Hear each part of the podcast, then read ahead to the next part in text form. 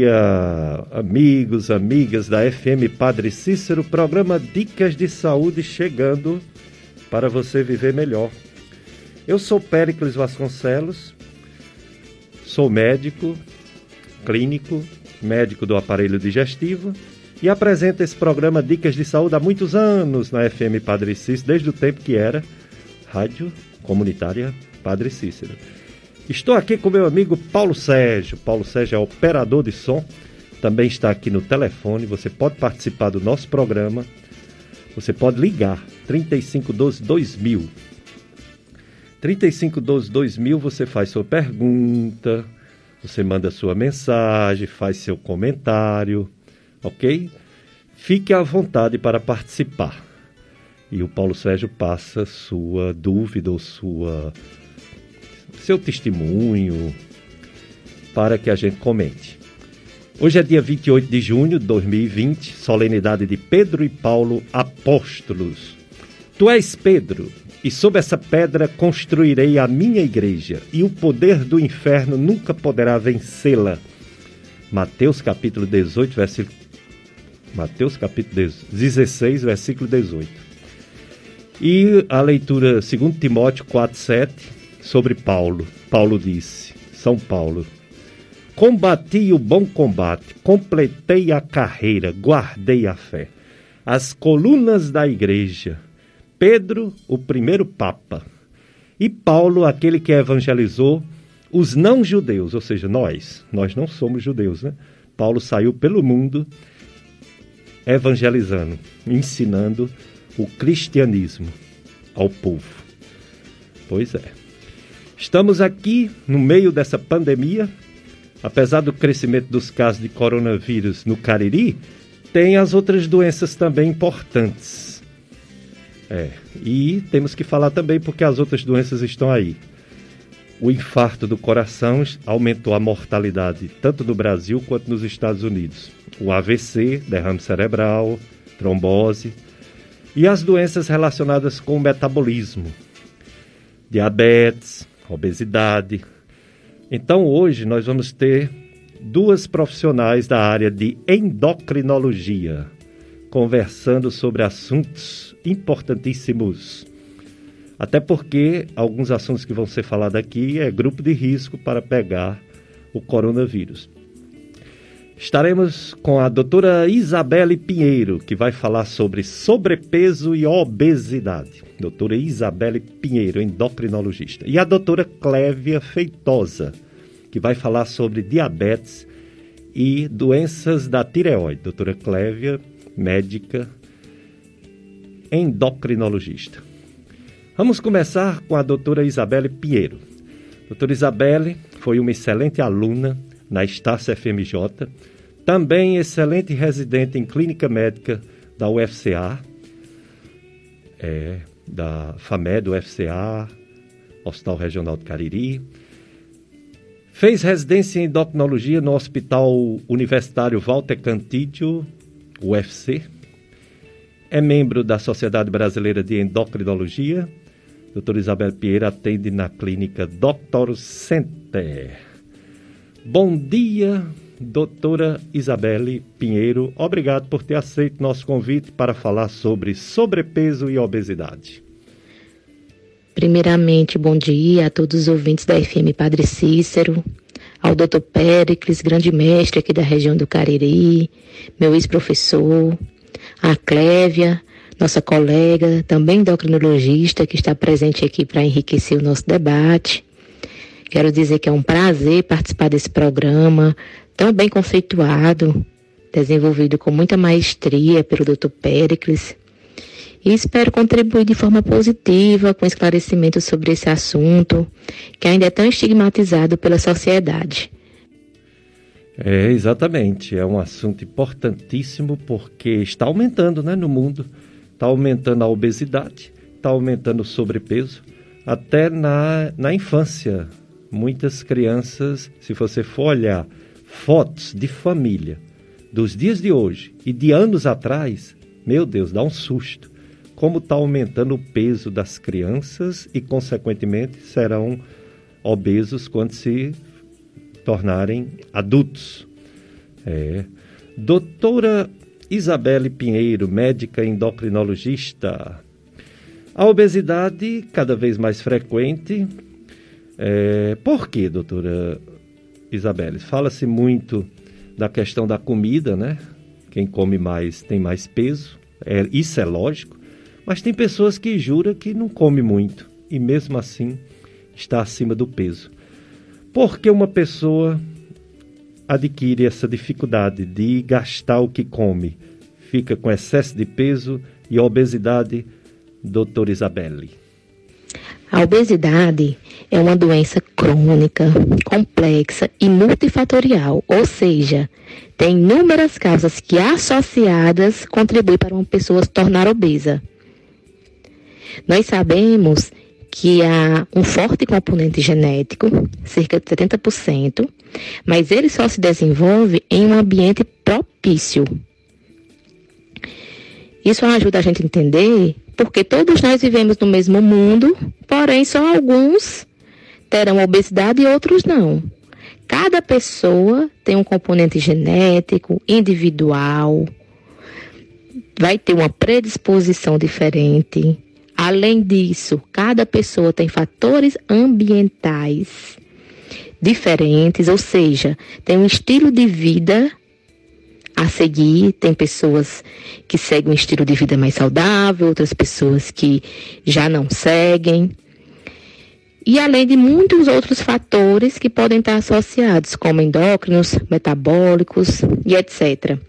O que é importante a gente entender é que nos últimos 50 anos houve um aumento significativo da obesidade. Dados do Vigitel, que é um sistema de vigilância de fatores de risco para doenças crônicas, que é relacionado por via telefone pelo Ministério da Saúde, evidenciou que 56% da população brasileira tem sobrepeso e 20% tem obesidade. Então, são dados realmente preocupantes e mostram que a cada ano isso vem aumentando. Então, o que a gente conclui é que esse aumento provavelmente está associado a fatores ambientais, que são aqueles fatores é, de estilo de vida das pessoas, né? Cada vez mais as pessoas gostam de dizer que tem uma vida corrida, que não tem tempo para fazer comida, come fora, alimentos industrializados, as crianças, né? Cada vez mais comem é, suquinho de caixa, refrigerante, guloseimas. Então, isso tudo é, pode estar contribuindo para esse aumento da obesidade, porque a gente sabe que o fator ambiental é um dos fatores associados, não é o único né? São vários fatores. Isso é importante a gente debater e entender, porque muitas pessoas, né, gostam de estigmatizar e dizer, ah, é, é obeso porque quer, é só fazer uma dieta, é só fazer uma atividade física, é porque é preguiçoso, é porque é desleixado. A gente tem que entender que os fatores ambientais são importantes, que a dieta e a atividade física é importante, mas não é a única coisa. Existem outros fatores associados que podem estar contribuindo para aquela pessoa ser obesa. Nós não podemos olhar só para aquela ponta do iceberg, né? Nós temos que ver o que está embaixo. Fatores genéticos, fatores metabólicos, hormonais, biológicos, né? E também os ambientais. Então é importante a gente avaliar a doença como um todo. Se a obesidade fosse só falta de vontade, não seria uma epidemia mundial. Será que a maioria das pessoas são preguiçosas? A gente sabe que tem vários fatores que estão associados e que não é um fator único. Entender a obesidade como uma doença, entender que deve ser procurado ajuda, é de extrema importância. Muitas vezes os pacientes obesos, eles não procuram ajuda e não é por falta de informação, não é por não saber que, a do, que é é um problema que crônico, que é um problema que leva a consequências, mas muitas vezes por achar que é um problema que ele pode resolver sozinho, que é só ele ter força de vontade que ele vai resolver. Os estudos mostram que um paciente obeso, quando procura pela primeira vez um profissional para auxiliar na perda de peso, ele já tentou perder peso por várias vezes no decorrer dos últimos anos. Então, isso mostra para gente o quanto que o paciente não reconhece ainda a obesidade como uma doença.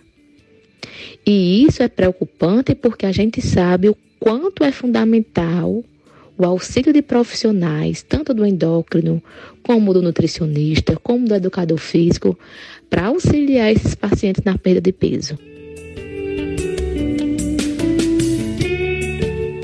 É a doutora Isabelle Pinheiro.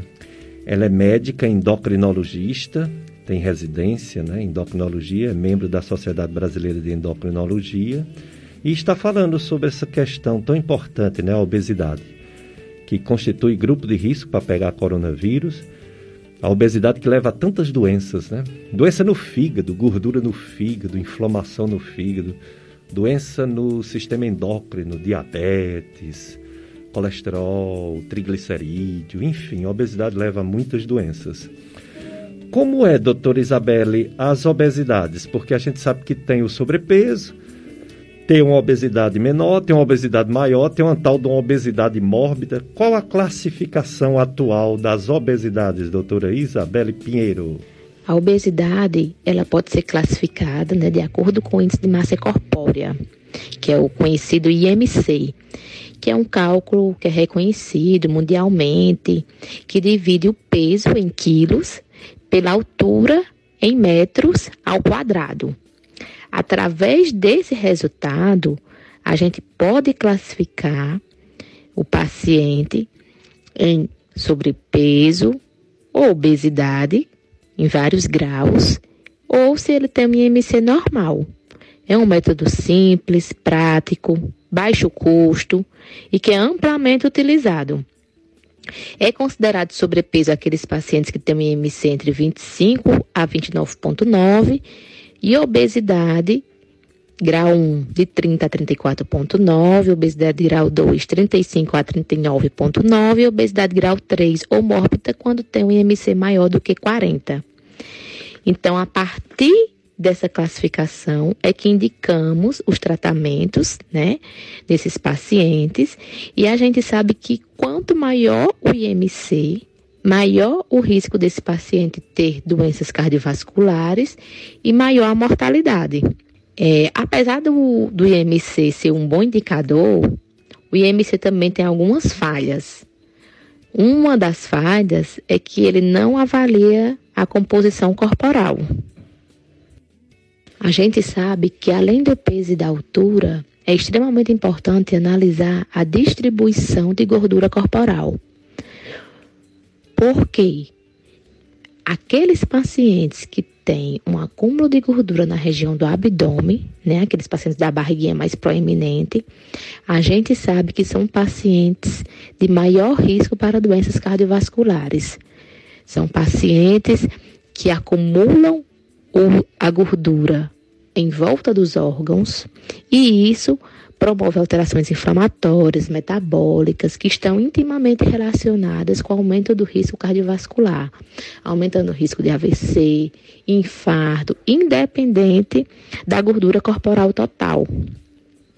Então, essa distribuição de gordura abdominal pode ser medida através da circunferência abdominal, que é um método simples, que também dá para fazer no consultório, e através dos resultados, né, tem um ponto de corte de 102 para homens e 88 para mulheres, a gente pode avaliar os pacientes que têm o maior risco de doenças cardiovasculares. Além desses métodos mais simples, que em conjunto já dão bastante informação para a gente, existem métodos mais específicos, como ressonância magnética, bioimpedância, que podem ser usados também, só que são os métodos que é, requerem custos, né? E muitas vezes têm um uso mais limitado na nossa prática clínica. Então, a avaliação é ampla Existem vários métodos, né, que devem ser realizados em todos os pacientes, inclusive naqueles pacientes que não têm obesidade, como uma forma de rastreamento, né, de prevenção primária. A gente tem que entender também que tem pacientes que são magros, porém metabolicamente doentes, Ou seja, são pacientes que não têm um IMC alterado, porém podem ter aquela concentração de gordura abdominal, podem ter outras doenças, já como forma de complicação, como hipertensão, diabetes. Daí a importância de uma avaliação médica frequente para todos os pacientes. As doenças crônicas, a gente sabe que muitas, né, a maioria são silenciosas, quando vão dar alguns sintomas, muitas vezes os pacientes já têm complicações. Então, o ideal é que seja feita uma avaliação sempre do peso daqueles pacientes, da circunferência abdominal, buscando prevenir complicações.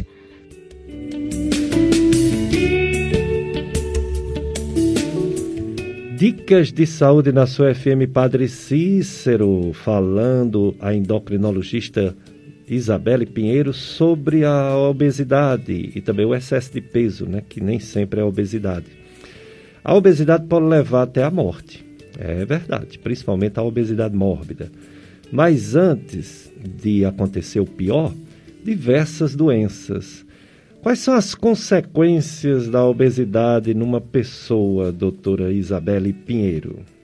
Realmente, a obesidade está intimamente relacionada a várias doenças, já é bem estabelecido que pequenos ganhos de peso já se associam com aumento da pressão arterial, aumento da glicemia, alterações nos níveis de colesterol e triglicerídeos, e a obesidade em si está associada a maior risco de várias doenças crônicas, como diabetes, hipertensão, apneia do sono, doenças cardiovasculares, osteoartrite, asma, doenças cardíacas como insuficiência cardíaca, fibrilação atrial, além de vários tipos de câncer.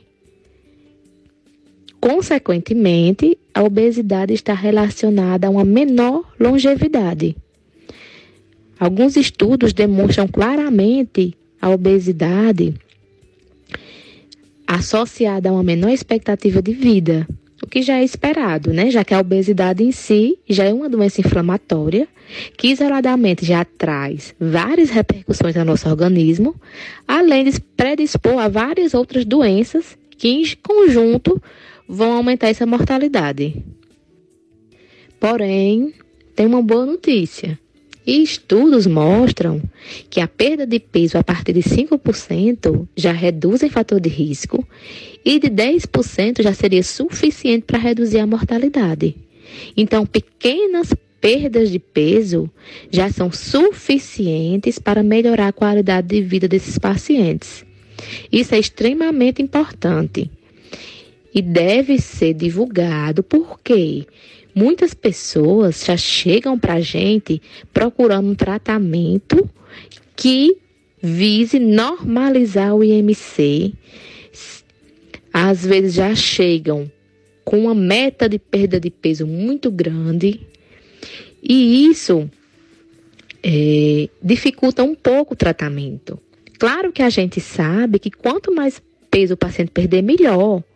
Porém, a gente sabe também que pequenas perdas de peso já são altamente benéficas para diminuir a mortalidade e que às vezes a perda de peso, a maioria das vezes, acontece de forma lenta.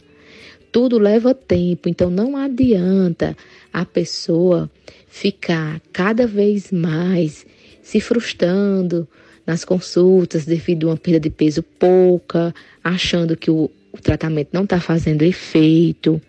A gente tem que entender que a perda de peso realmente é um pouco lenta, mas que pequenas perdas de peso já ajudam na melhora da qualidade de vida dos pacientes. Então, o peso na balança é um parâmetro realmente, mas o que a gente busca é uma melhor qualidade de vida dos pacientes.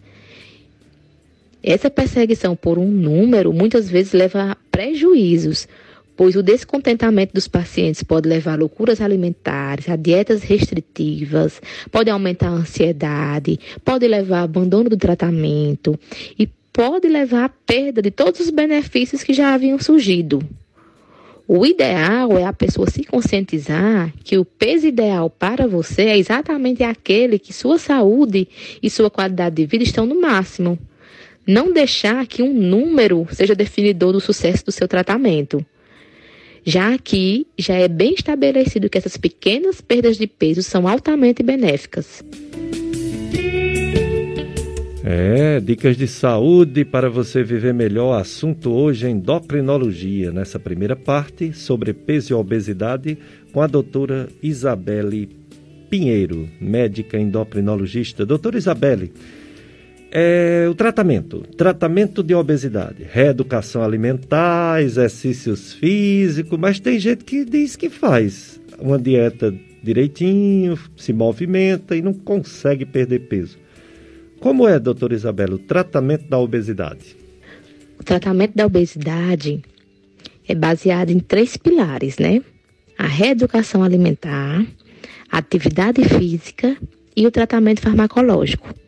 É fundamental ser realizado um acompanhamento multidisciplinar, ou seja, acompanhamento com vários profissionais que auxiliam na perda de peso, né, do nutricionista, educador físico e do endócrino. Eu costumo sempre frisar ao paciente que ele tem que entender que tomar medicação sem mudar o comportamento não surge efeito. É muito comum a gente ver os pacientes buscando medicação para perder peso, mas não procuraram ainda realizar uma mudança do estilo de vida. Então, a primeira coisa fundamental no tratamento da obesidade é a motivação do paciente.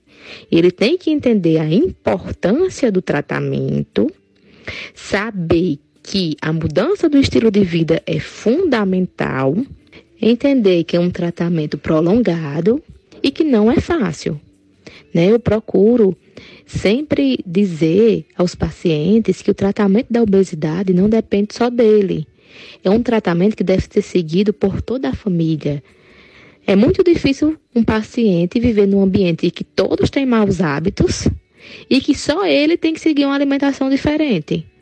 É comum a gente ver muito isso com as crianças, né? Os pais é, compram alimentos saudáveis para aquele filho obeso, recomendam o que o, filho deve comer, só que não seguem. É muito comum quando a gente indaga, né, aos pais, mas vocês também estão seguindo uma dieta, estão seguindo um padrão e tudo, e a gente vê que não é a realidade.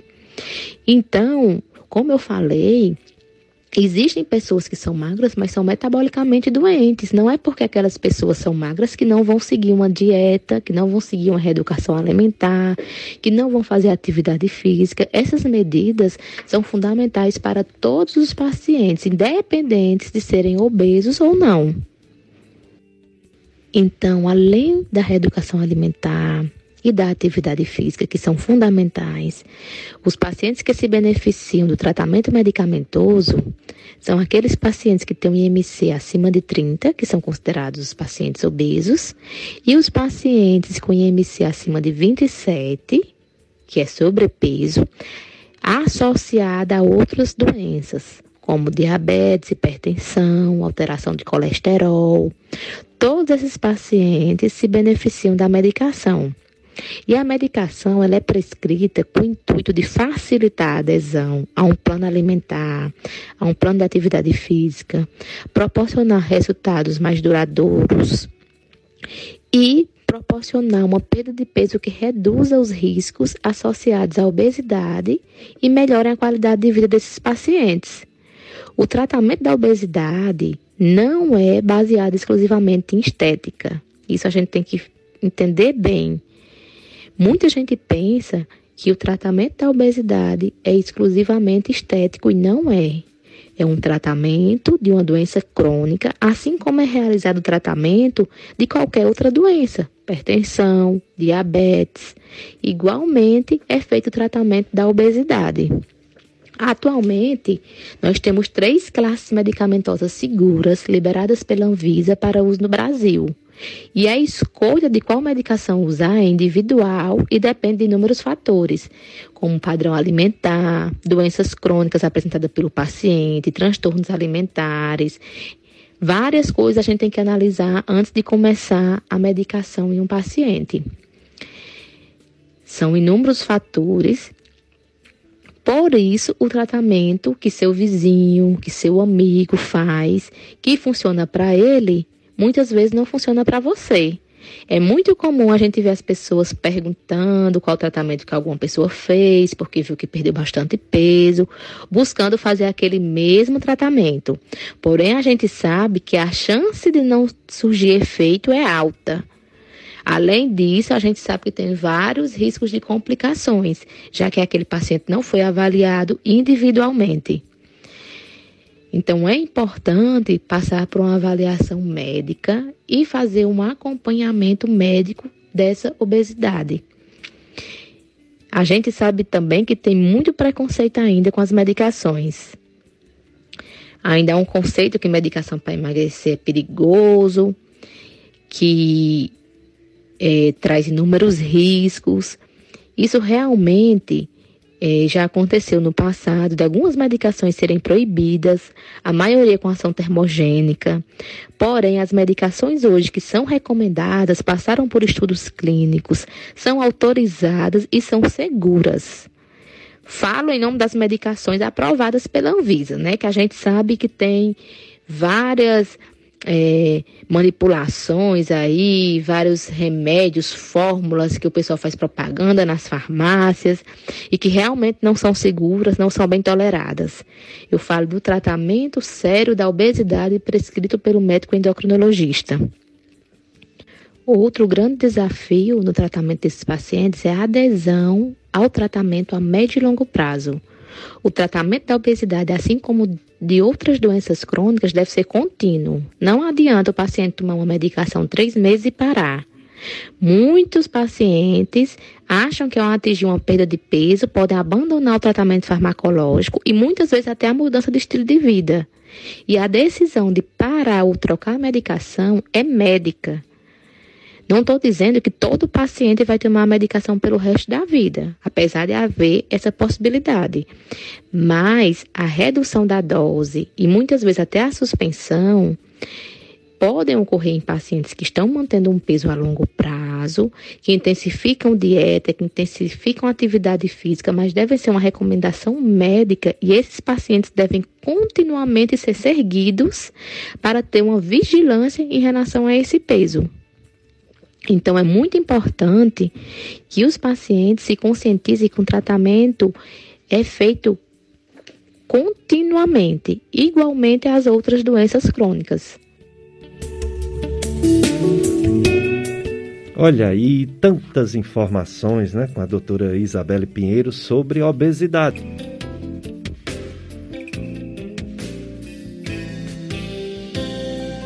Dicas de saúde, eu sou Péricles Vasconcelos, estou aqui com o Paulo Sérgio, conduzindo esse programa nesse domingo, dia 28 de junho, solenidade dos apóstolos Pedro e Paulo. Estamos vivendo esse problema dessa pandemia, aumentou muitos casos no Cariri, o lockdown vai continuar aqui no Juazeiro, vai também entrar em lockdown Barbalha e Crato e Brejo Santo. É, para ver se contém um pouco essa pandemia, que infelizmente, né, a gente sabe que está aumentando os casos, algumas regiões do mundo diminuindo, inclusive Brasil. O, o prefeito de São Paulo vai fechar um hospital de campanha segunda-feira por falta de paciente. Mas aqui, lotado os hospitais, e muitos casos, porque chegou na nossa região não tão cedo, né, como em outras regiões. Chegou depois e nós estamos vivendo o que se chama de pico, né, da pandemia. E temos que ter muito cuidado. E as outras doenças também estão aí, né?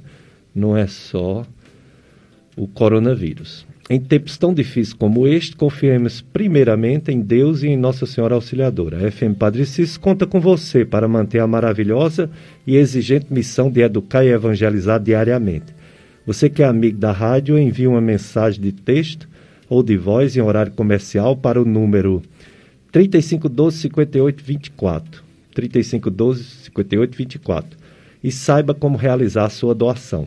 A missão não pode parar, não vai parar e lembre-se, fique em casa para diminuir o, a possibilidade de pegar esse vírus.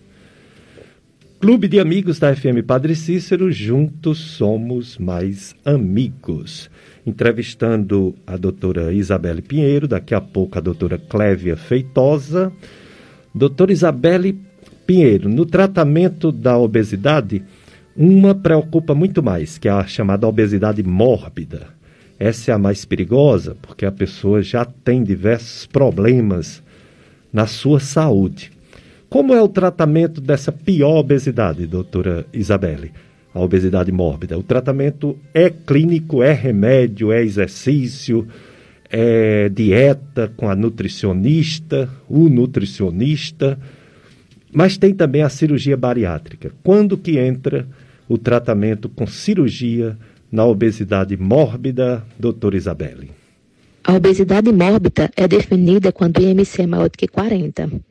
A gente sabe que as atuais indicações para uma cirurgia bariátrica é tanto a obesidade mórbida, né, com IMC acima de 40, como os pacientes que têm IMC acima de 35 associada a outras comorbidades, como hipertensão, diabetes, apneia do sono e várias outras doenças. Quando esses pacientes eles realizam tratamento contínuo por dois anos com medicamentos e mudança de estilo de vida e não atingem sucesso no tratamento, a cirurgia bariátrica é bem indicada e a gente sabe que é uma cirurgia segura e que está associada a uma diminuição da mortalidade. Durante o acompanhamento multidisciplinar desses pacientes, a gente irá avaliar aqueles pacientes que realmente teriam um benefício com a cirurgia bariátrica. Não é porque um paciente tem um IMC alterado que de cara a gente vai mandar aquele paciente para bariátrica. São inúmeros fatores que são analisados, inclusive resposta ao tratamento, indicações e contraindicações. Então, é uma avaliação a ser feita durante o tratamento contínuo desses pacientes. Não adianta o paciente fazer uma bariátrica se ele não está fazendo uma mudança alimentar, não faz uma atividade física, não entende a doença, não entende como é feito o tratamento. Isso tudo deve ser explicado, isso tudo deve ser abordado, analisado, já que o risco de um reganho num paciente que não tem a consciência de como é realizado o tratamento é muito grande. O procedimento cirúrgico, além de promover alterações no trato gastrointestinal, é, promovendo alterações de perda de peso, leva também a alterações metabólicas e hormonais. Já é sabido que há uma diminuição de hormônios associada à fome, como a grelina, e aumentos de, hormônios sacietogênicos, como o GLP-1. Então, há uma série de alterações, além de anatômicas, hormonais, que estão associadas diretamente a essa perda de peso. É um método de emagrecimento que leva a maior perda de peso em um relativo período curto de tempo, né? E, consequentemente, leva a um melhor controle de complicações e a uma diminuição da mortalidade.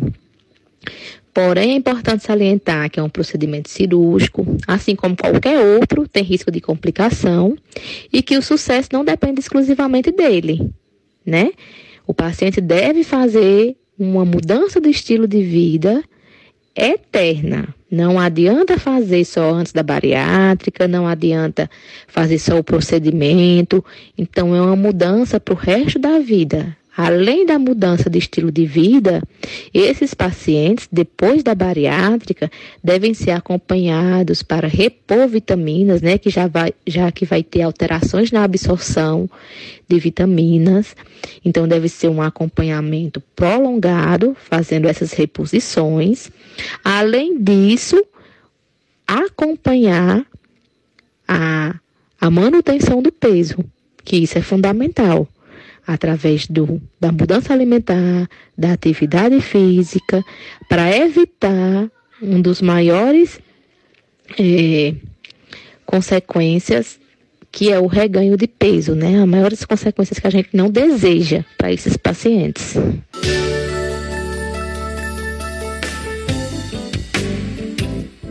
É, dicas de saúde hoje falando sobre sobrepeso, obesidade, com a doutora Isabelle Pinheiro, endocrinologista. Doutora Isabelle, uma pessoa faz a cirurgia bariátrica e fica muito feliz, perde peso, todos perdem peso, a maioria não tem complicações, vai bem. Só que depois de algum tempo, alguns anos, alguns ficam tristes porque recupera o peso. Às vezes nem recupera todo, né? mas recupera uma parte, aí ficam tristes. Como é, doutora Isabel? Por que é que acontece isso? Como deve ser um acompanhamento de uma pessoa que fez cirurgia bariátrica para perda de peso? Isso. Uma das maiores dificuldades no processo de emagrecimento é a manutenção do peso perdido a longo prazo. Tanto para quem fez cirurgia bariátrica, como para quem fez qualquer tipo de tratamento para perder peso. A manutenção do peso não depende da forma com que você perdeu, ou mesmo da velocidade de perda, mas sim do que você fará após a perda de peso. A mudança estabelecida deve ser para sempre. Não adianta você fazer todas as mudanças e depois que você perdeu peso, você voltar a comer tudo que você comia, deixar de fazer atividade física e abandonar o tratamento. A cirurgia é um tratamento auxiliar, que ele vai lhe ajudar, mas deve ser associada né, à mudança do estilo de vida. Perder peso já é difícil e manter o peso é mais difícil ainda. Fuja de promessas de que você vai conseguir emagrecer de uma forma fácil e definitiva. Não existe. Essas promessas de algumas pessoas ou profissionais ou de medicamentos são enganosas. Perder peso é difícil e manter peso é difícil e é uma coisa que deve ser feita a longo prazo. Já é comprovado que após perder peso existem mecanismos adaptativos. O nosso hipotálamo, que é o centro da fome e do controle energético, estava habituado com o nosso peso antigo. E ao perdermos peso, ele fará o possível para nos levar ao peso inicial. Ou seja, quando perdemos peso fisiologicamente, aumentamos nosso apetite e reduzimos nosso gasto energético. Isso já é comprovado e alguns estudos mostram que a cada 1 quilo de peso perdido, nosso apetite aumenta em 100 quilocalorias e diminui o nosso gasto energético em 30 quilocalorias. Então, após perder peso, devemos redobrar nossa atenção, nosso cuidado e não abandonar o tratamento. A adesão nessa fase é fundamental. É comum as pessoas, depois que perderem peso, acharem que estão bem e abandonarem o tratamento. Só que isso vai acarretar um reganho.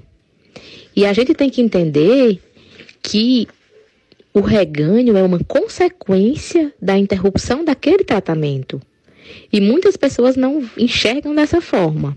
É comum as pessoas relatarem: ah, o tratamento não se viu, pois quando eu parei a medicação voltei a engordar. Mas o que fez o paciente voltar a engordar foi suspender o tratamento sem indicação, né? Não é porque a pessoa perdeu peso que vai parar a medicação. Como toda doença crônica, o tratamento é crônico e contínuo e só deve ser interrompido com a orientação do médico. Então, o essencial para evitar o reganho de peso é manter o tratamento, manter a atividade física associada a uma reeducação alimentar. Realmente não é fácil, mas é possível. E qualquer dúvida que o paciente tiver, Pergunte ao médico, tire dúvidas, converse, pergunte. Não adianta a gente achar uma coisa e querer fazer por conta própria. Sempre tire as dúvidas, o médico está lá para lhe esclarecer e lhe ajudar. Então, para manter o peso é essencial manter o acompanhamento e manter as atitudes que foram realizadas durante o processo de emagrecimento.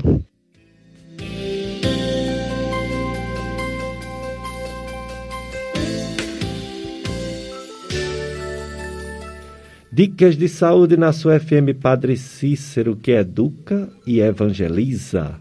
É, em tempos de pandemia, a gente tem que ter muito cuidado. Mas, ao mesmo tempo, a gente não pode esquecer a solidariedade com tantos que precisam, que estão passando por necessidade, inclusive os animais, pessoal. Os animais, os cachorros e os gatinhos de rua, eles têm alguém para dar uma comidinha aqui acolá, né? E agora está mais difícil, pouca gente circulando na rua. Então vamos lembrar também dos nossos animais de quatro patas, né? nossos irmãos de quatro patas, que são filhos de Deus também e precisa da nossa ajuda. Os de rua, né? Se você não pode adotar um cachorrinho, um gato, então vamos pelo menos ajudar na rua mesmo para não faltar nada para eles. E atenção, empresários da região do Cariri. Anuncie sua empresa na Rádio Padre Cícero, FM Padre Cícero 4.5, a emissora mais popular e querida da região do Cariri. Conheça nossos pacotes promocionais de mídia, que inclui ótima quantidade de chamadas diárias, horários de grande audiência, bonificações e valores bastante acessíveis Seja uma empresa apoiadora da educação e evangelização, é só ligar e fazer o seu orçamento 3512-2000 FM Padre Cícero, a rádio que educa e evangeliza. 3512-2000 você também pode fazer sua pergunta sobre esses temas de hoje. Obesidade, daqui a pouquinho diabetes e doenças da tireoide. Essa primeira parte é com a doutora Isabelle Pinheiro, médica endocrinologista. Doutora Isabelle, suas considerações gerais para os ouvintes da FM Padre Cícero sobre a obesidade, os cuidados que devemos ter para que isso não se torne um tormento da nossa vida. O que falar para todos que estão nos ouvindo sobre a obesidade, doutora Isabelle? Bom, o conselho que eu dou para quem é obeso, que está em casa aí me ouvindo, que ainda não faz um tratamento, é que primeiramente entenda como funciona a obesidade. Né? Entenda que é uma doença, entenda os riscos e entenda que além do tratamento é, alimentar, Atividade física é importante um tratamento medicamentoso, é importante entender os mecanismos que estão envolvidos naquela doença e é importante um acompanhamento. Então, procure um nutricionista, procure um educador físico, faça a mudança do seu estilo de vida e procure um endocrinologista para lhe auxiliar, entender melhor qual o seu padrão alimentar, se você tem algum transtorno e lhe ajudar indicando um tratamento mais indicado para o seu caso. Lembrando que o tratamento é individual, então isso tem que ser avaliado na consulta. Ou um grande motivo dos pacientes é, não acompanharem com o médico, muitas vezes é medo de não responder às expectativas, de não conseguir uma perda de peso. Tem pacientes que vão à primeira consulta e abandonam o tratamento por achar que os médicos vão indagar, ah, porque você é, não fez o que eu pedi, né? Por pensar, ah, vou levar uma bronca da médica quando eu voltar para a consulta, eu vou esperar mais, vou esperar emagrecer para poder ir. O profissional de saúde está lá exatamente para te ajudar e encontrar caminhos, construir rotas, rever estratégias que não estão dando certo. Então não veja isso como uma sentença. Veja isso como um alerta, como um profissional, amigo que está ali para lhe ajudar. Errar não é problema. Porém, perpetuar os erros dificulta o um tratamento. A função de um bom profissional de saúde que trata a obesidade é acolher e entender as dificuldades do paciente e não julgar. Então, a procure um acompanhamento, não tenha medo, não tenha vergonha é, de seguir com esses profissionais. É, esqueça o preconceito que existe ainda na sociedade sobre obesidade e procure cada vez mais se engajar no tratamento, porque o engajamento do próprio paciente é fundamental. Não existe tratamento para obesidade se o paciente não tiver motivado. Em relação às crianças, eu acho que é muito importante a convivência no meio familiar, é muito importante os exemplos da família. A gente sabe que a criança segue o exemplo dos pais, então os pais têm que ter uma alimentação saudável. Não adianta um pai que só come pizza, sanduíche e querer que o filho só coma, só coma fruta, né? Então, vai depender, os hábitos das crianças vai depender muito dos hábitos dos pais. Evitar tá comprando muito produto industrializado, né? Se o, a criança está em casa e tem refrigerante, tem suco de caixa, tem ah, é, alimentos enlatados, ele vai preferir comer aquilo ali. Então, não compre, não leve para casa. Procure seguir uma dieta equilibrada. Claro que não é proibido quando a criança for para o aniversário, for sair no final de semana, ele vai poder comer outras coisas, mas tentar ao máximo seguir um estilo de vida saudável, estimular a atividade física, as crianças hoje em dia passam muito tempo na televisão, muito tempo no computador, não tem mais aquelas brincadeiras de correr, né, que levam a um gasto energético. Então, tentar, né, monitorar o tempo que a criança fica na televisão, o tempo que fica no computador, estimular a fazer atividades físicas, tudo isso ajuda para reduzir a obesidade infantil. Muito obrigado, doutora Isabelle Pinheiro, médica endocrinologista, e suas considerações finais aos ouvintes da FM Padre Cícero. Eu que agradeço, doutor Péricles, por essa oportunidade de participar do seu programa. Quero dizer que gostei muito dessa, desse nosso debate. É um tema é extremamente importante, que realmente precisa muito ser esclarecido. As pessoas devem ter conhecimento de obesidade como uma doença, deve se conscientizar, deve tirar alguns estigmas aí sociais que realmente dificultam muito o tratamento desses pacientes. Eu espero né, ter ajudado é, de alguma forma os pacientes obesos e os familiares e a população geral a entender melhor sobre o assunto e que consigamos né, diminuir esses números alarmantes e promover uma melhor qualidade de vida para todos. Então, obrigada a todos os ouvintes. Foi um prazer participar nessa manhã de domingo com vocês desse programa. Agradeço também a nossa colega Clévia, que participou do programa. E dizer que foi muito proveitoso. E desejar um bom dia, um bom dia a todos. Bom dia para você também, doutora Isabelle Pinheiro. Obrigado por essa entrevista tão boa, né? Que a gente aprendeu bastante sobre a obesidade. Bom dia você, bom dia você que está acordando agora, ligando sua rádio, sintonizando na FM Padre Cícero. Eu sou Péricles Vasconcelos, sou médico do aparelho digestivo, gastroenterologista e clínico. Estou aqui com o Paulo Sérgio, operador do som, também no telefone 3512-2000 para interagir com vocês. Estamos conduzindo o programa Dicas de Saúde. É, se você é, não está, está com dificuldade de sintonizar a rádio, nós temos também os aplicativos, né? o aplicativo Radiosnet. Dê a dica para quem mora em outras cidades, em outros estados e até em outro país. Dê a dica de baixar o aplicativo Radiosnet e ouvir não só a FM Padre mas todas as rádios né, da nossa região.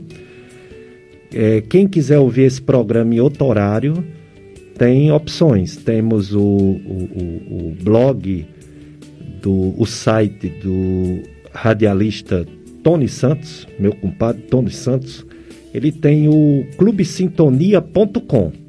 Você acessa clubesintonia.com e assiste o podcast desse programa e de outros programas. Ele faz uma coletânea de alguns programas, dicas de saúde clubesintonia.com do Tony Santos. E também no YouTube você pode pegar o podcast da Gastroclínica Vasconcelos, YouTube. OK? Para assistir esse programa em outros momentos. Vamos ouvir o áudio da boa alimentação com a nutricionista doutora Valdeliz Borges, da Gastroclínica Vasconcelos. Bom dia a todos os ouvintes da FM Padre Cícero, um bom domingo, um bom dia ao Dr. Pericles. Muito obrigada pelo convite de estar aqui hoje no programa Dicas de Saúde para falar um pouquinho sobre temas na área da endocrinologia. E um bom dia também para minha amiga endocrinologista, doutora Isabelle Pinheiro. É um prazer estar aqui hoje com vocês.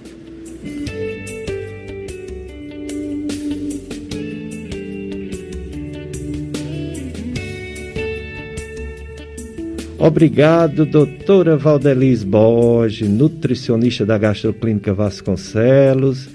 É, grande profissional. Já me fez perder uns quilinhos. que coisa boa. Doutora Valdeliz Borges.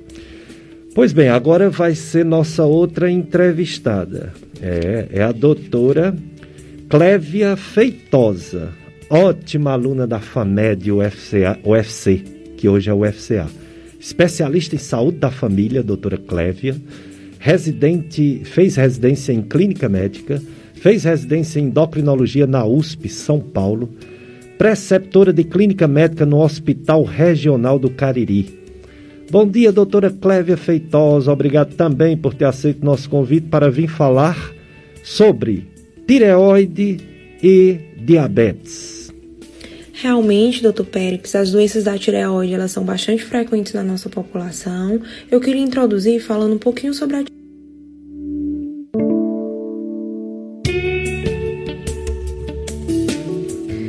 Bom dia a todos os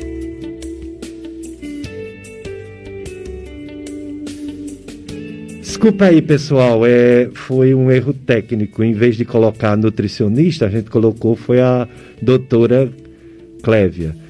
A de nutricionista, Paulo Sérgio, está lá embaixo. Depois de todas da doutora Clévia, tem a da doutora Valdeliz Borges. Vamos ouvir primeiro a doutora Valdeliz. Tem aí é, dicas para boa alimentação. Dicas para boa alimentação. Vamos lá? Eu me chamo Valdeliz Borges, sou nutricionista clínica e estou aqui para a dica de alimentação de hoje. Com certeza você já ouviu falar da reeducação alimentar.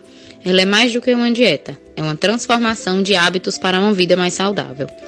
Muitas pessoas elas mergulham na reeducação alimentar com uma expectativa de dieta milagrosa, que vai resolver os problemas de saúde, emagrecer em pouco tempo. A grande realidade, no entanto, é que a reeducação alimentar ela é um processo. As dietas ela têm início, meio e fim. E a reeducação alimentar, ela é de, de fato você reaprender a comer. E o que nós queremos que esse hábito seja para o restante da sua vida. Não há privações na reeducação alimentar, mas sim comer de tudo da maneira correta. Além de aumentar o consumo de verduras, legumes e frutas, reduzir a ingestão de alimentos ultraprocessados e gordurosos, como fast food, refrigerantes e frituras, é uma mudança comportamental. Outra coisa que precisa da sua atenção é a quantidade de água que você está tomando diariamente. Ela é essencial para filtrar as impurezas do corpo, mantê-lo sempre hidratado, saudável e fortalecer o funcionamento de órgãos internos, como o fígado, intestino e rins.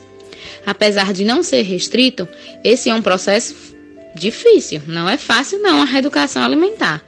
É por isso que é muito importante que você não faça essa transição sozinho, por conta própria um acompanhamento do nutricionista é fundamental. Agora sim, quem falou foi a doutora Valdeliz Borges, nutricionista da Gastroclínica Vasconcelos. Ela deu as dicas de boa alimentação do dia. Agora vamos conversar a entrevista com a doutora Clévia Feitosa, endocrinologista, é, preceptora de clínica médica da do Hospital Regional do Cariri a endocrinologista doutora Clévia, que vai falar inicialmente sobre a tireoide. Bom dia, doutora Clévia. Bom dia a todos os ouvintes da FM Padre Cícero, um bom domingo, um bom dia ao Dr. Pericles. Muito obrigada pelo convite de estar aqui hoje no programa Dicas de Saúde para falar um pouquinho sobre temas na área da endocrinologia. E um bom dia também para minha amiga endocrinologista, doutora Isabelle Pinheiro. É um prazer estar aqui hoje com vocês. Realmente, doutor Périx, as doenças da tireoide elas são bastante frequentes na nossa população. Eu queria introduzir falando um pouquinho sobre a tireoide. Ela é uma glândula pequena, de cerca de 15 a 25 gramas, que está localizada nessa região anterior, região da frente do pescoço, cuja principal função é produzir quantidades adequadas dos hormônios tireoidianos. Esses hormônios são dois, que é o T4, a tiroxina, e o T3, que é a triiodotironina. Eles são determinantes essenciais para o crescimento e desenvolvimento desenvolvimento das crianças, para o metabolismo de quase todos os nossos órgãos, como coração, rins, fígado, participam na regulação dos ciclos menstruais, da fertilidade, na memória, na nossa capacidade de concentração, no humor, no controle emocional. Então, realmente, a tireoide é essencial. Uma noção que a gente precisa ter é que essa glândula ela recebe uma ordem para funcionamento de outra glândula chamada hipófise, que está localizada na base do cérebro. A hipófise produz um hormônio chamado TSH, que é o hormônio tiroestimulante, que vai lá na tireoide e estimula que a tireoide produza e libere seus hormônios na circulação.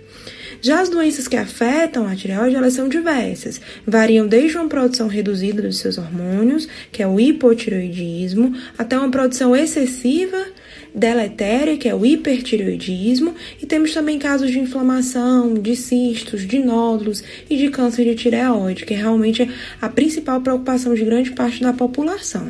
Então, o que, é que a gente dispõe de arsenal para avaliar se a tireoide está com algum problema? Para avaliar a parte do funcionamento, a dosagem através de exame de sangue, do TSH e dos hormônios da tireoide, o T4 livre em especial, mas algumas situações a gente pede também o T3, permite fazer essa avaliação de maneira mais completa.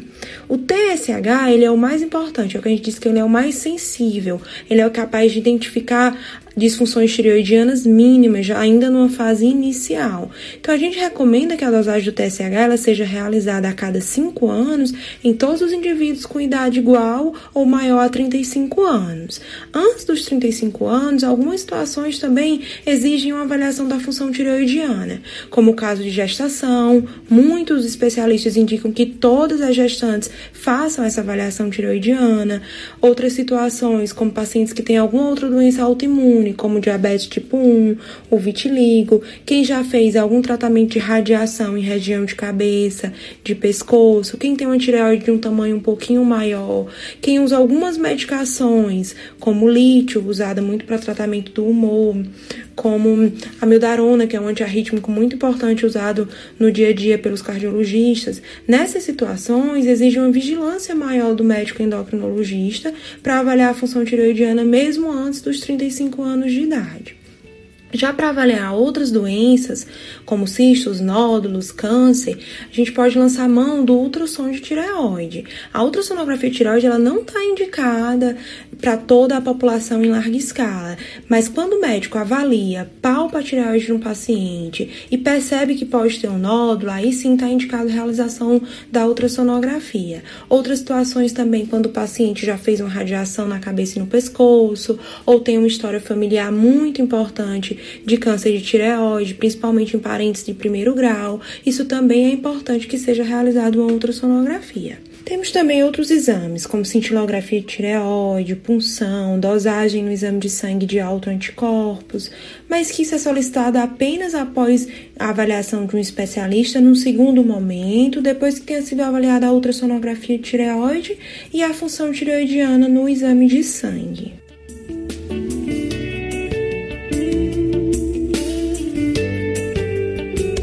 Dicas de saúde na sua FM Padre Cício. Um alô para Maria de Lourdes, da Vila Santo Antônio, ouvinte assídua do nosso programa. E um alô para todos que estão na escuta do programa. Estou entrevistando a doutora Clévia Feitosa, médica endocrinologista. Ela falou de tireoide, né? E vai continuar falando. vai falar de tireoide e vai falar também de diabetes. Doutora Clévia Feitosa. É, na tireoide pode acontecer uns cistos, uns nódulos, não é?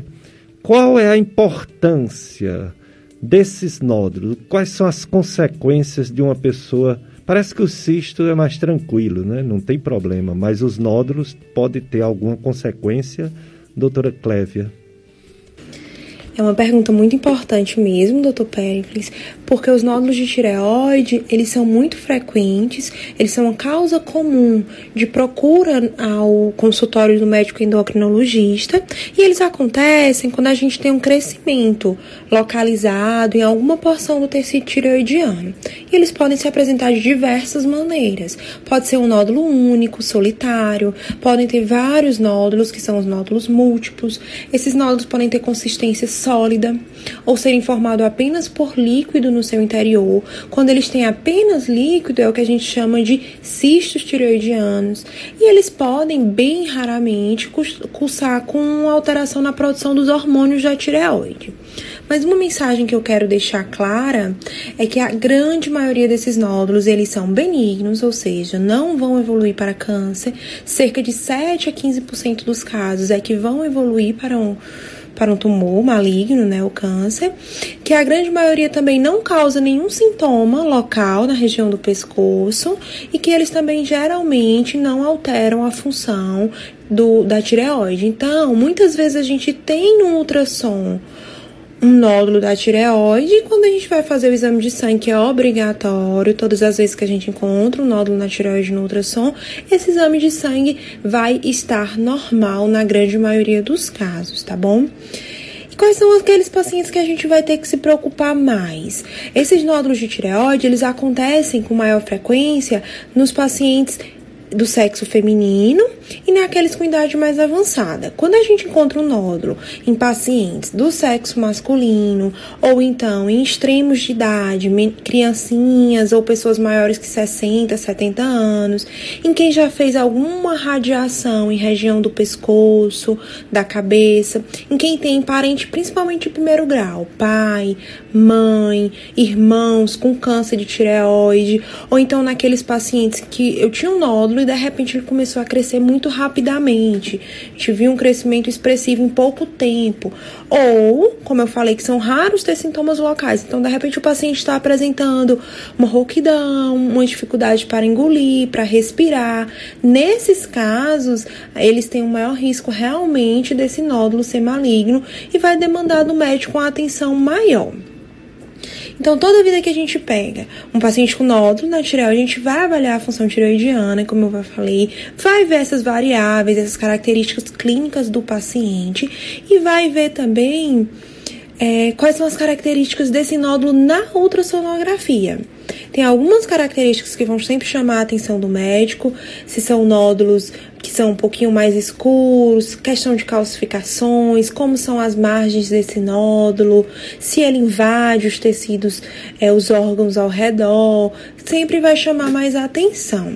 Lembrando que quando for um cisto, ou seja, o conteúdo é apenas de líquido, não há necessidade de fazer nenhuma punção, pois é apenas líquido, aquilo realmente não vai virar câncer. Nas outras situações, a depender do tamanho do nódulo, das características da ultrassonografia, a gente vai pedir um exame chamado punção aspirativa com agulha fina, que é a punção desse nódulo tireoide. Dicas de saúde, agora estamos com a doutora Clévia Feitosa, médica endocrinologista, é, que está lá no Ginecoclinic. Fica na rua Padre Cícero, né? A clínica Ginecoclinic, juntamente com o doutor Jácio, não é isso? É, a doutora Clévia, endocrinologista. Ela agora está falando da tireoide, não é isso? E é, o funcionamento da tireoide é diferente da história dos, dos nódulos, dos cistos. Nada tem a ver né, com os cistos, os nódulos, o funcionamento da tireoide. Doutora Clévia Feitosa, fale para a gente sobre o funcionamento da tireoide e as alterações que podem acontecer nesse bom funcionamento da tireoide. Quando a gente fala da tireoide, o que a gente espera dela é que ela produza quantidades adequadas, suficientes de hormônios tireoidianos para garantir todas as necessidades do nosso organismo. Mas existem duas doenças que podem acontecer em relação à função da tireoide. E eu vou falar delas separadamente, tá bom? Existe o hipotireoidismo, que é o caso em que a glândula tireoidiana, ela produz quantidades menores, reduzidas de hormônios tireoidianos. É como se todo o nosso organismo ficasse mais lentificado. Ela, ela é bem comum, acomete cerca de 8 a 12% dos brasileiros, principalmente mulheres e principalmente mulheres mais idosas. E os sintomas do hipotireoidismo geralmente é uma lentificação, uma pele seca, áspera, quedas de cabelo, sonolência excessiva, dificuldade de se concentrar, dificuldade de memória, fraqueza, tem muita alteração de humor, principalmente transtornos depressivos e alterações do ciclo menstrual, com irregularidade, muitas vezes com infertilidade. Para diagnosticar o hipotireoidismo, a gente lança mão dos exames da função tireoidiana, dos exames de sangue, que a gente falou um pouquinho antes, do TSH e do T4 livre, principalmente. A principal causa desse hipotireoidismo é uma doença autoimune chamada tireoidite Hashimoto, que acontece quando o nosso próprio organismo produz um, um anticorpo que vai lá na tireoide, inflama e vai destruindo aos poucos essa glândula. E a gente também pode dosar esse autoanticorpo no sangue, que é o antitireoperoxidase, e que é o mais importante, mas também tem a antitireoglobulina. Em relação ao tratamento do hipotireoidismo, como a glândula não está dando conta de produzir a quantidade de hormônios tireoidianos necessários, a gente vai ter que repor esses hormônios. E a forma preconizada, estabelecida para essa reposição é através da administração do T4, da levotiroxina. Essa administração ela é sempre feita em jejum, pela manhã, esperando pelo menos de 30 a 60 minutos para se alimentar. E a dose é estabelecida conversando com o paciente, a depender do peso e das doenças que, que esse paciente já possua. Em relação ao hipertireoidismo, é aquela situação em que a glândula tireoidiana está produzindo quantidades excessivas de hormônios tireoidianos e acelera de maneira deletéria, prejudicial todo o nosso metabolismo. É uma doença mais rara, que vai acometer em torno de 2% da população, sendo mais frequente em mulheres ali em torno de 20 a 40 anos. A principal causa também é uma doença autoimune, que é a doença doença de Graves, em que a gente produz um autoanticorpo chamado TRAB, que vai lá na tireoide, manda a função e estimula que ela produza muito hormônio tireoidiano os sintomas são o oposto do que a gente conversou sobre hipotiroidismo. Então, o paciente tem uma, uma queixa de uma pele quente, úmida, os olhos são mais salientes, tem muita insônia, nervosismo, queixa de batedeira no peito, as palpitações, tremores em mãos, muita sudorese, tem muito apetite, mas também muita perda de peso e tem queixas menstruais também com irregularidade e também pode levar à infertilidade. Para o diagnóstico dessa situação, a gente também lança mão dos exames é, da função tireoidiana, que é o TSH, o T4 livre, muitas vezes nesse caso a gente pede o T3, certo? E pode também pedir o TRAB, esse autoanticorpo que eu falei antes. Em muitas situações também no hipertireoidismo, a gente vai solicitar um ultrassom de tireoide, também não, e não é obrigatório, depende da avaliação do paciente, e outros exames adicionais também a depender de caso a caso, como é a cintilografia de tireoide. Já o tratamento do hipertireoidismo é baseado em tratar esses sintomas de agitação, ansiedade, é, tremor, batedeira, que é através de medicações orais, que são os beta-bloqueadores. O principal exemplo nesses casos que a gente usa é realmente o próprio anolol. E também você tem que ir lá na tireoide e diminuir, inibir essa produção excessiva de hormônios tireoidianos. A gente também tem medicações para isso, que os principais exemplos são o metimazol e o próprio tiuracil. A gente sempre tenta um remédio como primeira opção Mas pacientes que têm alguma contraindicação, faz algum efeito colateral ou não respondem a esses remédios, a gente pode utilizar outras terapias, como a radioterapia, no qual a gente dá um iodo radioativo ao paciente. Isso é feito em centros de medicina nuclear, que vão lá na tireoide, provocam uma destruição da glândula. E em alguns casos, assim, em último caso, muitas vezes a gente precisa utilizar a cirurgia, com a retirada realmente cirúrgica da tireoide.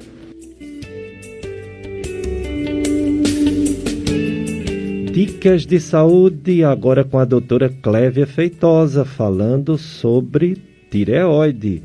E uma ouvinte de 47 anos, ela diz que é pré-diabética, possui alteração na tireoide e parou de tomar a medicação há mais ou menos um ano. Ela pergunta quais os cuidados que deve tomar em relação à alimentação e tratamentos. Pergunta também se ela, por ser pré-diabética, prejudica a tireoide. Bom, ouvinte, é importante saber por que você parou a medicação, se for orientado por médico ou por conta própria. Se for orientado por médico, é bom retomar a medicação da tireoide. É, em relação ao pré-diabetes, a boa alimentação é você deixar de lado alimentos ricos em açúcares, açúcar, doce, mel, balinhas, bombons, chocolates, excesso desses alimentos ricos em coisas doces, açúcar. Existe uma medicação muito boa para o pré-diabético, mas quem prescreve é, é, o médico endocrinologista, ou a médica endocrinologista, né? A base de metformina. Ela sabe quais são as pessoas que precisam tomar essa medicação. É muito importante você fazer atividade física, certo, ouvinte, de 47 anos. Ter esses cuidados alimentares e saber se realmente não precisa mais do remédio da tireoide, ok? Outro ouvinte de 56 anos diz que possui bastante ansiedade e há três meses vem apresentando queda de cabelo. O que deve fazer? De fato, a ansiedade é uma das causas de aumento de queda de cabelo. Cair cabelo é normal. Todo homem, toda mulher percebe que cai cabelo, naturalmente. Agora, quando perde muitos fios de cabelo, pode não ser normal. O médico especialista em queda de cabelo é um médico ou médica dermatologista.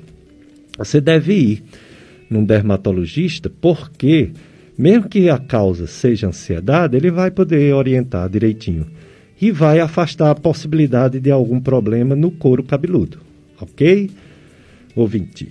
Bom, doutora Clévia falando sobre tireoide, não é? E estamos nessa solenidade Pedro e Paulo Apóstolos.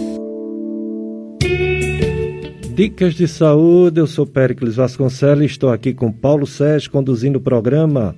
Teve o áudio da dona Fátima sobre o recém-nascido prematuro, que desde 3, 4 meses passou a apresentar sangue nas fezes, está agora com 5 meses, amamenta, né? E o que pode ser. Dona Fátima, tem que confiar bem no pediatra que está atendendo porque ele está a par, ele ou ela, pediatra, está a par da situação. É, exames são necessários, exame de sangue, exame de fezes, eventualmente uma, um exame de imagem, uma ultrassonografia da barriguinha. Mas eu, de, eu posso lhe tranquilizar dizendo que o mais importante não é esse sangue. Eu sei que sangue assusta, mas pode acontecer em crianças pequenas. É raro, mas pode acontecer uma sensibilidade a todo leite, até o leite materno. Mesmo assim, não deve parar o leite materno. O mais importante não é o sangue, o mais importante é o peso da criança, é o apetite da criança e o humor da criança. Se ela está alegrezinha, se ela está ganhando peso, se ela está comendo, não se preocupe, ok? Confie no pediatra, que é o melhor, é confiar no pediatra, ok? É, doutor Pérez, passei seis meses fazendo exame de sangue, pois minha tireoide estava alterada, aí agora controlou. Será que pode descontrolar novamente? Não tomo mais medicamento. Eu não tomo mais o medicamento, mas parei por mim mesmo. Errou, viu? Você não pode parar remédio por você mesmo. É claro que sua tireoide vai descontrolar, provavelmente. Volte a tomar o remédio até falar com o médico ou a médica que passou o remédio da tireoide, ok? Não se para remédio por conta própria. É errado, viu, ouvinte?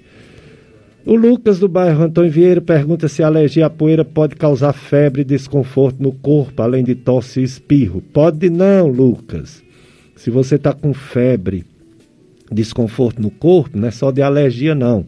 Alergia pode causar tosse e espirro, mas não febre e desconforto. Então você tem que procurar saber o que é que está lhe causando essa febre. Preste bem atenção, o que você sente, bota o termômetro, ok? Pode nem ser que você esteja com febre, mas pode ser que sim. Aí você procura assistência médica. E um ouvinte de 22 anos disse que ultimamente vem sentindo dores fortes nos rins e um gosto de sangue na boca. O que pode ser? É bem distante uma pessoa ter um gosto de sangue na boca e ter umas dores fortes que, como você disse que é nos rins, eu imagino que seja nas costas. Dificilmente os rins dói. Dói mais a coluna, os músculos. Então, você, ouvinte, 22 anos, vá para o médico. Mas não diz que está tudo parado, tem nada parado. Médico não para. Médico continua trabalhando. As doenças continuam acontecendo. Não só tem Covid no mundo, não. Covid é a que mais está matando atualmente, mas as outras doenças continuam e as pessoas precisam ir aos médicos. É, doutora Clévia Feitosa, diabetes é uma doença muito frequente, né? O que significa diabetes, essa história de açúcar no sangue, doutora Clévia? O diabetes mellitus é uma doença metabólica caracterizada pelo aumento do açúcar no sangue, pelo aumento da glicose no nosso sangue, que é o que a gente conhece como hiperglicemia.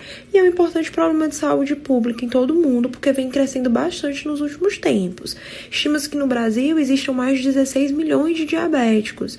E essa frequência também aumenta com a idade. Na população acima de 65 anos, cerca de 20% já tem diabetes. Para entender um pouquinho sobre o diabetes, a gente tem que pensar que quando a gente se alimenta, boa parte daquele alimento vira açúcar, vira glicose na, no nosso sangue. E essa glicose ela é o principal combustível utilizado para fonte de energia pelos nossos órgãos, pelas nossas células. Quando a glicose aumenta no sangue, o nosso pâncreas percebe isso e secreta um hormônio chamado insulina.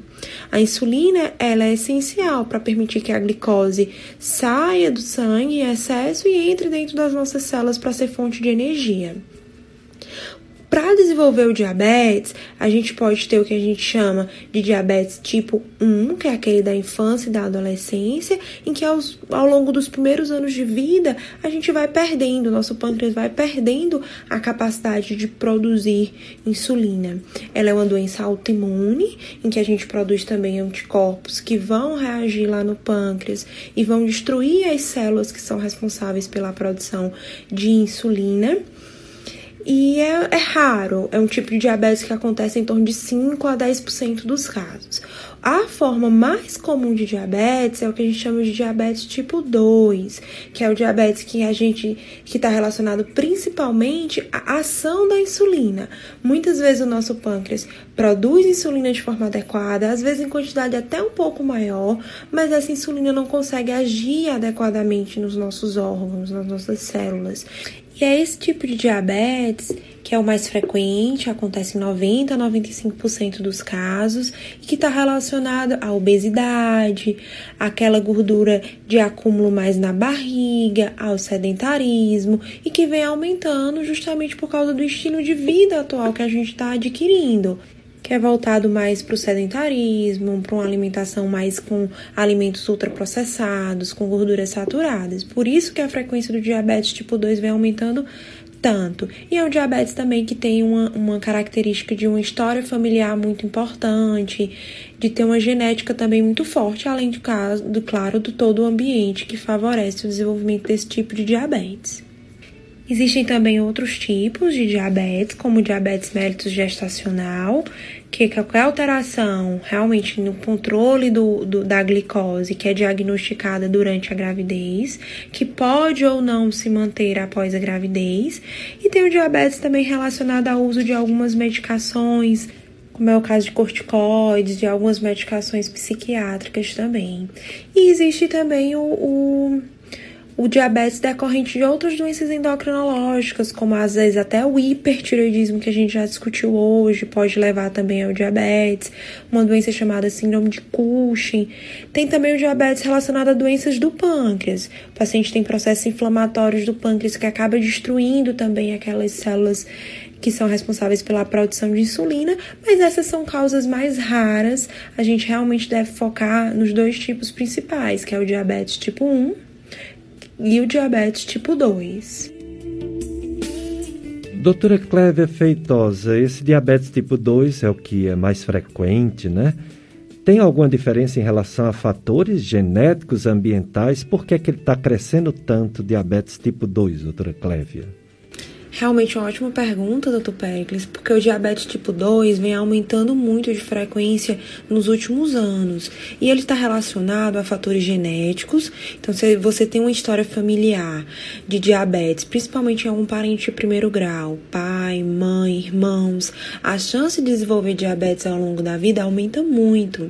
E não é só esse fator genético, hereditário que tem influência. A gente também tem muita relação com o ambiente ao nosso redor, que infelizmente é um ambiente ambiente marcado por sedentarismo, por um aumento muito expressivo na principal epidemia mundial, que é a de obesidade, com acúmulo principalmente de gordura em região da barriga, que é o que a gente chama de obesidade central, que é uma gordura que ela é muito mais inflamatória, que leva a muito mais resistência e prejuízo na ação da insulina.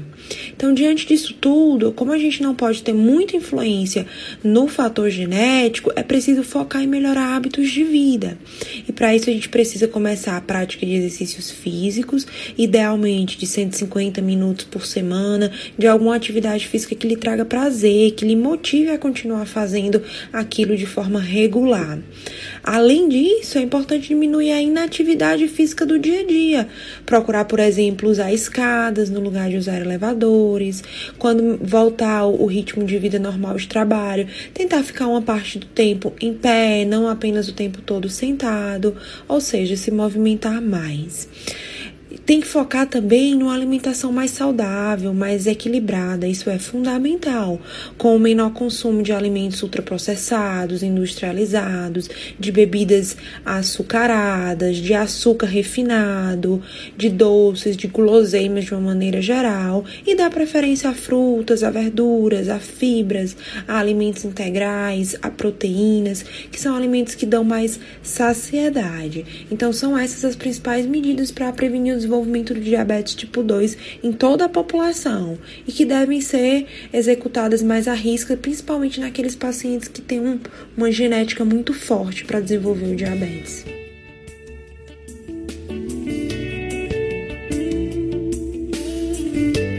Dicas de saúde com a doutora Clévia Feitosa, endocrinologista, que legal, né? Falando sobre diabetes.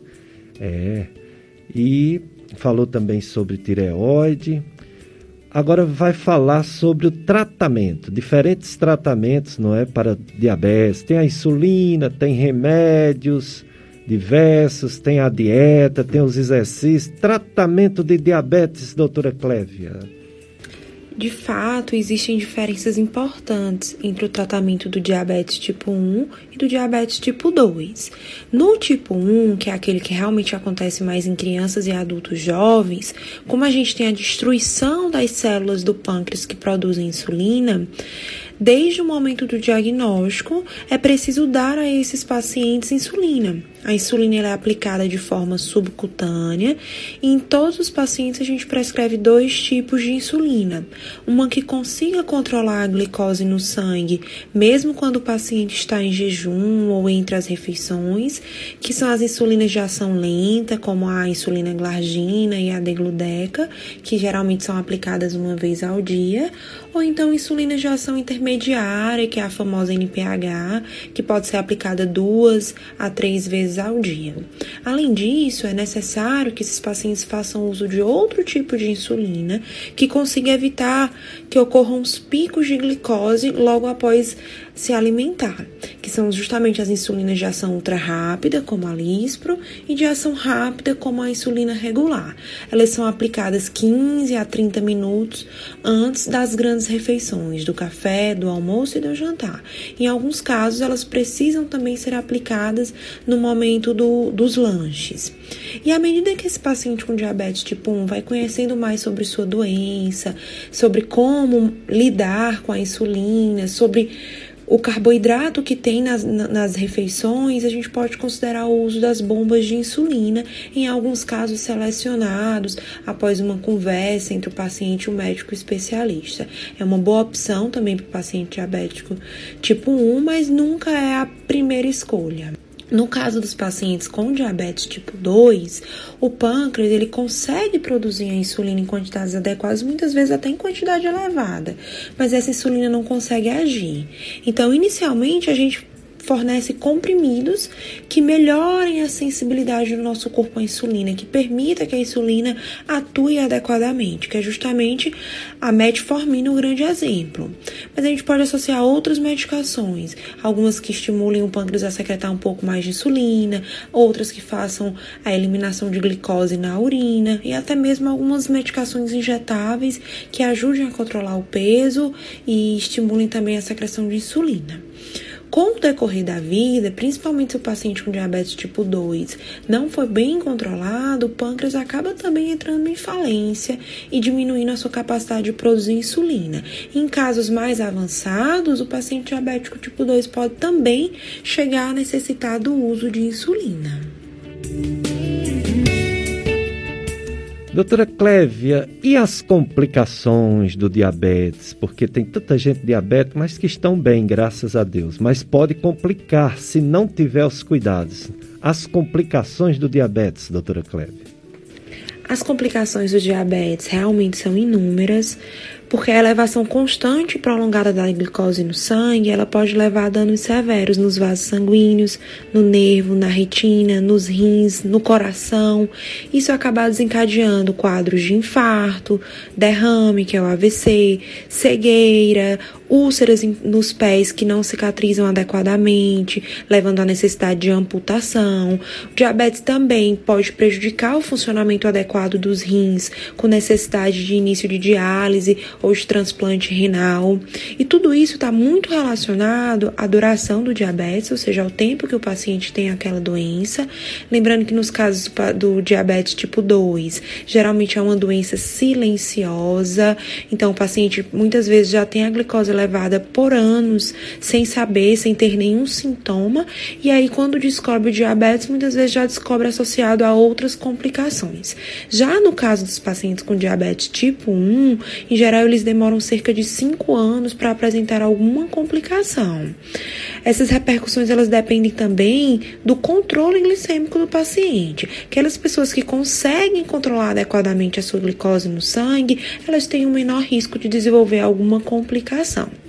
E a prevenção está em, primeiro, tratar adequadamente esse diabetes, segundo, tentar tratar outras doenças associadas que também podem prejudicar o funcionamento adequado do organismo, como a pressão alta, o colesterol alto, e o terceiro passo é tentar descobrir essas complicações em um estágio ainda precoce, no qual o médico e o paciente possam tomar alguma atitude para evitar que chegue em estágio mais avançado, que chegue a uma cegueira, a uma amputação, a uma diálise, por por exemplo. Por isso, a gente indica nos pacientes com diabetes tipo 1, a partir de 5 anos de diagnóstico, e nos pacientes com diabetes tipo 2, a partir do momento do diagnóstico, a realização anual de exame de retina feito por um médico oftalmologista para avaliação do fundo de olho para ver a presença de retinopatia diabética, avaliação da função dos rins através de exame de sangue e avaliação também se esses rins estão perdendo proteína na urina através de exame de urina e a avaliação do exame dos pés, da sensibilidade, que é feita pelo próprio médico endocrinologista no consultório. Dicas de saúde. Agora vamos da parte de exercício físico. Dicas de exercícios físicos com o professor Renan Torquato, da Smart Fit. Olá, meu nome é Renan Torquato, e venho com mais uma dica de exercício físico. Como fazer exercícios em casa durante essa quarentena? Todos nós tivemos que mudar a maneira de se exercitar com o avanço do coronavírus. Muitas pessoas estão em isolamento, as academias foram fechadas, assim como lugares onde normalmente se faz a ginástica. Com isso, o sedentarismo só aumenta. Mais do que nunca, é preciso cuidar do corpo e da mente nessa quarentena. A boa notícia é que é possível praticar atividade física sem sair de casa, com pouco espaço e nenhum equipamento profissional. O exercício promove diversos benefícios à nossa saúde, sua prática regularmente também previne o ganho de peso, ajuda a dormir melhor e no controle da diabetes e doenças cardiovasculares. Procure fazer exercícios em casa que envolvam a maior quantidade de músculos possíveis, como agachamento, polichinelo, avanços, corridas estacionárias, flexões e as pranchas. São ótimos exercícios e são fáceis de serem realizados. E o melhor, não precisa de materiais. Realizar 30 segundos no exercício para 30 de intervalo. Ao final do ciclo, realize por mais três séries. Três vezes por semana, no mínimo, estará ajudando o seu corpo a se manter ativo e sair do sedentarismo. E não esqueça de sempre procurar a ajuda de um profissional da educação física para tirar suas dúvidas. Estou disponível para maiores informações. Meu Instagram é renantor428. Um abraço e até logo. Obrigado, Renan Torquato. Renan, ele é da Smart Fit e o telefone dele para contato é 9961 36 212 99613 6212. No Instagram, Renan Torquato 28. Francisca Soares dos Santos da Cruz disse que seu filho já está há 14 dias com dor de cabeça. Foi descartada a hipótese de dengue e covid. Ela suspeita que seja por conta do café. O que pode ser essa dor de cabeça? Dor de cabeça é o mundo, dona Francisca. Não dá para descartar dengue e covid nessa época, não, viu? O exame dar negativo não quer dizer que a pessoa não tem, não. Covid-19 nem dengue. Os exames não são perfeitos. Então ele, ele precisa de um médico de dor de cabeça. O, o especialista em dor de cabeça é o neurologista, certo? É bom ir no neurologista, procurar um neurologista. Doutora Clévia Feitosa, muitas pessoas recebem um diagnóstico de pré-diabetes, que vai ficar diabetes e fica assustado. Fale o que é esse pré-diabetes, doutora Clévia? O pré-diabetes acontece quando os níveis de glicemia, né, do açúcar no sangue, eles são mais elevados do que o normal, mas não são altos o suficiente para dar o diagnóstico de diabetes. É uma condição de alto risco para evoluir para o diabetes. Estima-se que paciente que tem pré-diabetes, 20 a 25% dos casos vão evoluir para diabetes em 5 anos. É um sinal de alerta do nosso corpo que deve ser ouvido e entendido como chamado urgente para mudança criança, uma vez que a condição antecede o diabetes e ainda assim pode ser revertida, prevenindo o surgimento dessa doença e de todas essas complicações que a gente conversou hoje. Como é uma doença que está muito relacionada ao sobrepeso, à obesidade, buscar sempre, a primeira palavra é buscar a perda de peso. Perda de peso em torno de 7% do peso inicial permite muitas vezes, em cerca de 50% dos casos, remitir, curar boa parte dos casos de pré-diabetes. Então, se você já tem um diagnóstico de pré-diabetes, ou então tem uma história familiar muito forte de diabetes, busque sempre a mudança do hábito hábito alimentar, consumir mais frutas, mais verduras, mais fibras, mais grãos integrais, menos alimentos industrializados e açucarados e uma prática regular de atividade física. São os principais fatores de sucesso para controlar e para prevenir o diabetes. Em alguns casos, esses pacientes com pré-diabetes podem se beneficiar de algumas medicações, como é o caso da metformina, mas a ênfase, como eu falei, deve ser dada sempre para melhorar os hábitos de vida. Obrigado, doutora Clévia. Suas despedidas aos ouvintes da FM Padre Cícero. E gostaria de agradecer ao Dr. Péricles e à FM Padre Cícero pelo convite, pela confiança que foi em mim depositada. Quero agradecer a todos os ouvintes pela companhia nessa manhã de domingo falar que a gente está vivendo uma situação que é realmente muito peculiar, essa fase de quarentena, de reclusão social, mas que talvez seja um momento para a gente praticar o autoconhecimento, o autocuidado, estabelecer novas metas, mudar hábitos, cuidar de si e das pessoas que nós amamos. Queria agradecer também a doutora Isabelle pela companhia hoje. Um bom domingo a todos. Pois é, pessoal, estamos agora encerrando, eu e o Paulo Sérgio, Dicas de Saúde. Se Deus permitir, no próximo domingo estaremos aqui com grandes médicos. Tudo indica que vai ser o Dr. Thales Aníbal, médico intensivista, vai falar sobre o tratamento da, do coronavírus na UTI. E também há uma médica muito famosa, a doutora Cássia Fernandes, vai falar sobre os cânceres de ginecológico, que são alguns.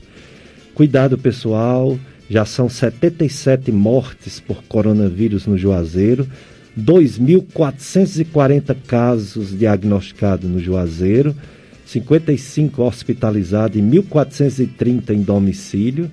Graças a Deus, 878 já recuperados, 77 mortes, no Crato 12 mortes, Barbalha 6 mortes, Caririaçu 3, lockdown, ou seja, ninguém pode abriu comércio é, essa semana no Juazeiro, em, em Barbalha, no Crato, Brejo Santo, Tianguá, tudo de lockdown. Então vamos ter cuidado para não pegar o coronavírus, para não passar para os outros. Muita gente tem nem sabe que tem. Obrigado, Paulo Sérgio, aqui conosco. Vocês vão ficar agora com a missa diretamente aqui do Santuário do Coração de Jesus, transmitido pela Rádio Padre Cícero. Um abraço para todos.